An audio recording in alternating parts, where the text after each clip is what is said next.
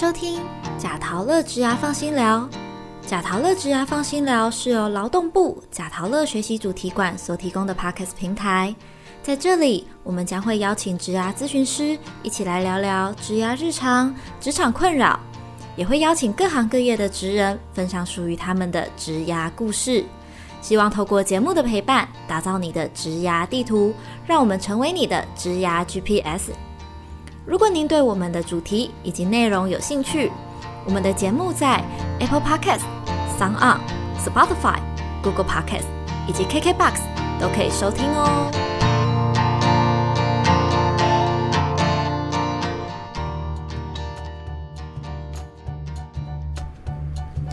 Hello，大家好，我是维维安。随着毕业季的到来，今天我们想继续聊聊关于毕业这个既期待又紧张的时间点。如果你还没有听过第五集的节目中，我们曾讨论到毕业焦虑症的议题，也欢迎听众朋友们可以再去收听。而吃了定心丸缓解了焦虑后，毕业生还可以做什么呢？今天很高兴再次邀请到元培医事科技大学智商中心的戴磊老师一起来聊聊毕业在即的职场超前部署秘诀。欢迎老师。嗨，我忘记跟大家打招呼了，整个太专心。老师，我们想要先问一下哦，就是我们新鲜人呢，毕业前到就业，他这段期间，我觉得他应该是一个就是可以做不一样学习的一个黄金时段啦。那这中间呢，除了角色转换之外呢，我们可能还是需要一点时间来做一些调试跟准备。那除了上一集提到的，就是心里面的焦虑怎么样调试之外，那我们呢还有什么可以利用这段时间好好学习啊，好好充实这段时光的一些方法吗？嗯我觉得这一段时间就是好好的找一些资讯吧，就是毕竟大学生在念书时没有那么多时间，或没有想到收集这些资讯。那你既然现在毕业了，那你就好好的收集你的产业资讯。像现在，嗯、就是劳动部或者是一些网络啊，或者是你去联络你的学长姐啊，或者是你的嗯老师们，或者是像是一零四，他也有做履历见证之类的资讯。你在在这个时候去了解一些资讯，然后去收集一些你可以使用到的资源。嗯，所以这段时间就是他直接去面对即将要就业、去证实这个议题的一个黄金时段了嘛。然后也可以去嗯、例如说他已经很确定是哪一个公司了，嗯那他就应该在这个时间好好的去确认那一个公司的一些资讯，或者是说，嗯，我很建议，就是有的同学在进入职场前会很焦虑，是他们很担心如果不喜欢这个工作怎么办？然后我就会觉得说，你不是进入这一间公司你就一定要待一辈子 都不能走啊，所以你就是这在这一段时间，就是去看，诶，这间公司里面有什么，我预计在里面学习到什么，我预计在里面工作多久。那例如说，像我自己也会给我自己一个工作规划，说我预计我工这这一份工作工作两年后，我要有什么能力，跟我两年前来应征的时候是不一样的。嗯，对，这个时候就可以做规划了。了解。其实有时候，呃，有些公司在面试的时候，其实也会问，就是面试者，呃，短期目标是什么，长期目标是什么，这样子。其实这些问题不要到面试的时候才突然被问到，有时候问一下自己这个问题，其实可以得到蛮多的，就是嗯自己跟跟自我去做一个沟通的一个过程，这样子。对啊，所以说，呃，如果有确定好自己想要什么样的职业，或是确定好自己要什么公司的时候，你可以更去了解这整个环境啊是怎么样。好，那我们真的在进入职场之后，除了说我们的专业能力啊，然后跟一些公司文化环境等等的事情之外，其实我们在同事之间、人跟人相处，或是跟主管之间沟通呢，是真的是非常重要的。那我们在职场里面的沟通，跟我们平常跟朋友他们聊天有什么不一样的地方啊？有时候好像不小心就踩到谁的雷，主管的雷啊，同事的雷怎么办？那他们有什么差异的地方？那我们要怎么样增进这方面的口说技巧呢？是吗？我觉得其实跟人沟通的核心都差不多，只是像你刚刚说的，就是跟朋友不太一样。我觉得是就是毕竟是朋友跟家人嘛，包容力是比较好的，而且重点是他对你是比较理解的。有时候会产生一些误会，是你可能多说了一些什么话，然后因为朋友跟你长期认识，他可能知道你没那个意思，可是，在职场上面，大家不一定有那么多时间去替你着想，对，或者是知道你是什么样的人。所以回到沟通这件事情，我想大家应该，呃，如果一个很具体的建议，就是大家可以去网络上查一下什么叫做我讯息。的沟通，对，这是好像在这几年还蛮红的一个东西，就是你要怎么好好的表达你自己的东西，而且你在表达的过程中是不会让对方觉得不舒服的，这是其中一个。那这个是不只用在职场，你在平常就连你跟伴侣、朋友、家人的沟通都可以使用。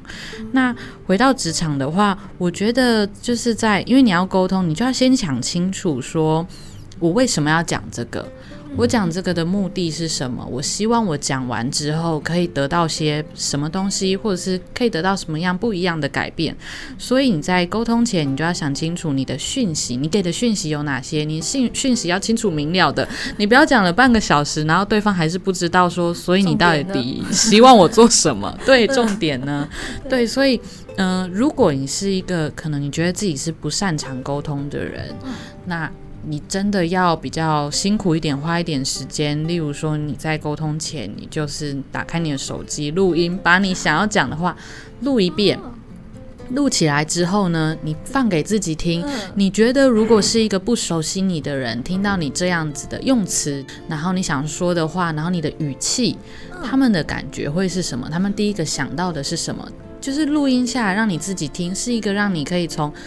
第三者的角度去听听看。听的的人是什么感觉？这是大部分人在沟通的时候好像没有做过练习，对，就可以试试看。嗯。有时候我们在讲话，我觉得讲出来完全都不会察觉到自己有任何，就是哎，觉得我讲的都很顺啊，有什么好误会的地方？但有时候像我自己，比如说我在录 podcast 之后听自己的回放，会觉得说，哎，我这边到底在打结什么啊？就是 绕了一长串，然后或者是有自己剪过自己的片，自己修过自己的片的时候，发现说，哇，别人怎么听得懂我在讲什么？所以反而是另外一个可以审视自己的一个时间哦。但是我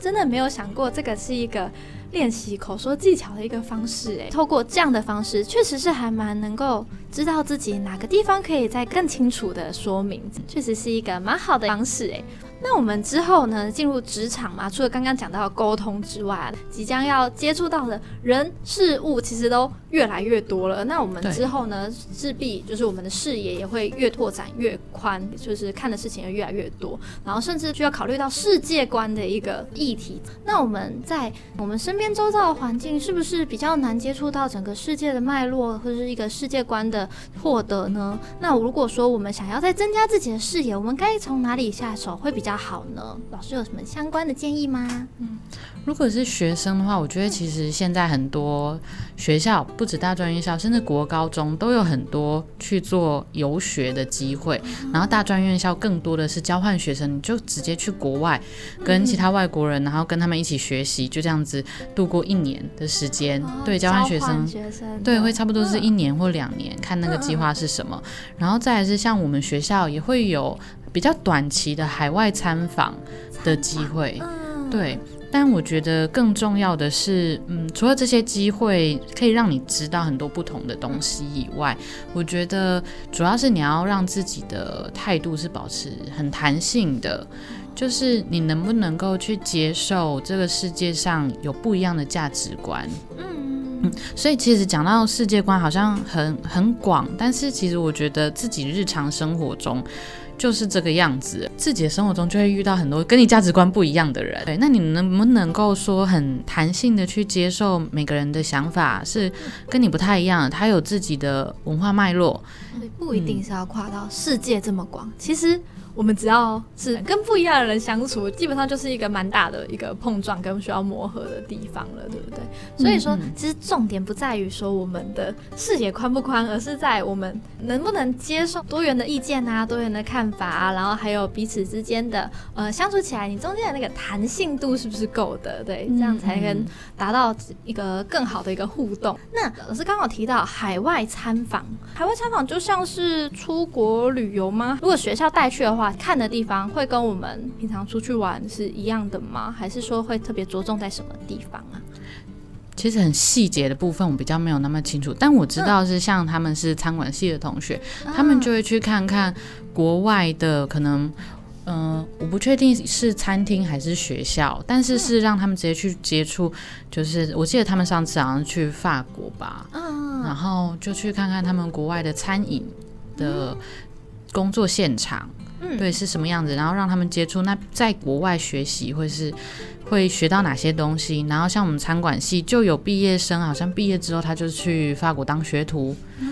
之类的。嗯嗯嗯所以说其实比起我们一定要去了解世界上有什么，其实我们在去了解这个职业还有哪些可能性，这个也是对于学子他们毕业之后，然后要去做一个职业选择，蛮重要的一个资讯的吼，就是在了解职业这一块。所以我们其实眼光不一定要放在就是你一定要出国才可以啊，只是先从身边的不管是人还是整个就业市场，你都可以去做一个了解。对，在我们录制之前，还有跟老师聊到说，就是诶，我们要先知道这个产业有哪些职业可以做选择啊，你要先对这个职业有所了解，知道自己的选项是什么之后，然后你才有办法去判断说自己是喜欢的或是不喜欢的，对不对？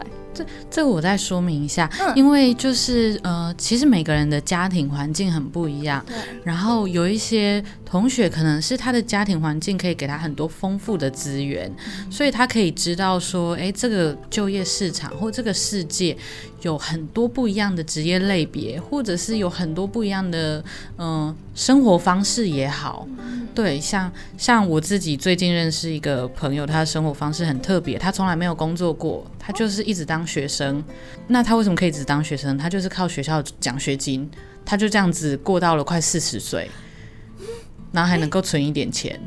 这么特别，就是很特别。然后你就会发现你没有接触这些人，然后他后来算给我看过，诶，他如果以比较高分的成绩进入某间学校，他平均下来一个月有三万多，诶，就是。学校补助这一块吗？就是奖学金之类的，所以嗯就是我在接触他之前，我从来没想过人原来可以这样子过生活。有这样的生活方式，对，所以回到我刚刚说的，就是有一些可能，嗯、家庭或者是你以前生活的地方，或者你周遭的人，他们的工作类型是比较单一的，可能他们都是某一个阶级的人，或某一个领域的人，或者是像是我们常说的，例如说医生世家、老师世家或律师世家，那就是你们家的人都是这一类工作类型的人，所以你没有想过你可以去做别的类型的工作。嗯就是想象有一点被缩小了，嗯，对。所以说，我们想要突破这样子的限制，我们可以做什么样的努力吗？嗯所以我觉得，如果啊，同学在学阶段，其实就可以真的好好的认识你的同学，好好的认识你的老师，认识你的同学，包含说你的同学如果他自己有打工经验，他曾经做过什么样的工作。像我有一次进入到某个班级，他们是资管系的班级，然后我们刚好就是在讨论职业就业能力这件事情，然后有个同学他提到，我有点忘记他说他拥有什么就业能力了，然后我说，哎，你那你是怎么有这个就业能力的？他跟我说，我现在在接外面的 case，就是他还是一个大三的学生，那。我就会觉得，我如果是他同学，我就会好想要认识他。我想知道他怎么能够在大三就跟外面的可能不管是合伙人，或者是怎么得到这个工作机会，你就是好好的去好好奇哦。对啊，你就好好的去认识。对对对，每一个人他们都有一些你意想不到可以从他们身上学习到的地方。对。嗯嗯，所以说，其实好好了解一下身边的朋友啊，然后是身边的老师，其实他们都是很碰撞出一些不同的火花。对，好，那我们了解了这些职场之外，另外我们还发现有一些呃朋友呢，他们自己创业或自己开工作室，那他的专业可能不只是一个，对，也就是我们之前广为讨论的斜杠。老师会建议毕业生呢发展一些呃他专业之外的兴趣，往斜杠的方向去做努力嘛。那我们过程中有没有什么需要注意的地方呢？如果发展其他兴趣当然是很好啊，因为你多元培养你其他兴趣，不管它只是兴趣或能力，其实没有什么缺点啊。而且我觉得，嗯，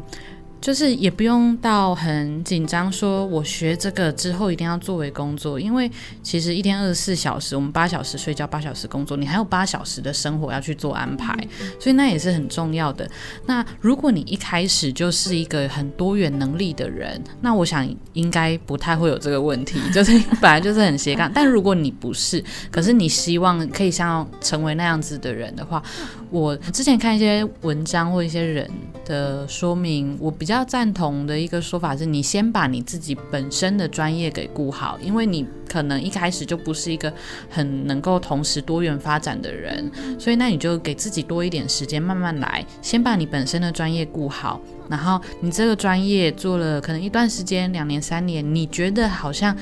差不多可以掌握了，那你有其他的心力的时候，你可以再去发展你的兴趣或是其他的专长。那你这个时候你也比较能够有多余的心力。如果一刚开始进入职场，你就急着要发展很多东西，你会把自己就是弄得对弄得非常累，然后压垮，然后你不一定能够负荷这样子的工作量，那反而会让你。提早就放弃了这件事情，就会很可惜。很可惜，对，明明原本是兴趣的，因为自己算是求好心切吧，就是太想把事情做好了，然后反而让自己跟自己的兴趣就越来越远，甚至到后面会不敢去碰。如果兴趣变成压力的话，那真的超可惜的。嗯，今天谢谢老师的分享，在同才朋友都即将各奔东西进入社会的时期，相信许多准新鲜人们。都有种难以言喻的焦虑感，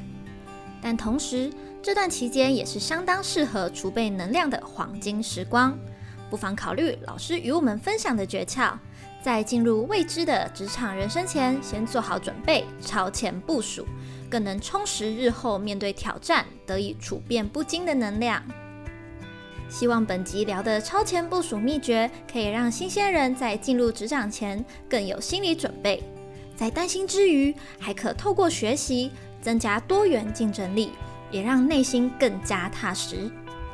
其实这些学习不仅适合新鲜人，社会青年们也很适合利用工作之余好好充电一番，不仅提升职场力，也可精彩我们的生活。下一集的节目将在六月十六日中午十二点上线，我们将邀请到迪卡侬新竹店谢梦琪店长。来分享迪卡侬的营运模式、企业文化，以及作为全球最大运动量饭店的胜出关键。如果您喜欢今天的节目，欢迎到贾陶乐脸书粉丝团留言分享你的职牙大小问题，也可以发文分享你的收听感想，并 #hashtag 贾陶乐，让更多人一起来关注职牙。贾陶乐职牙放心聊，与您下次见喽。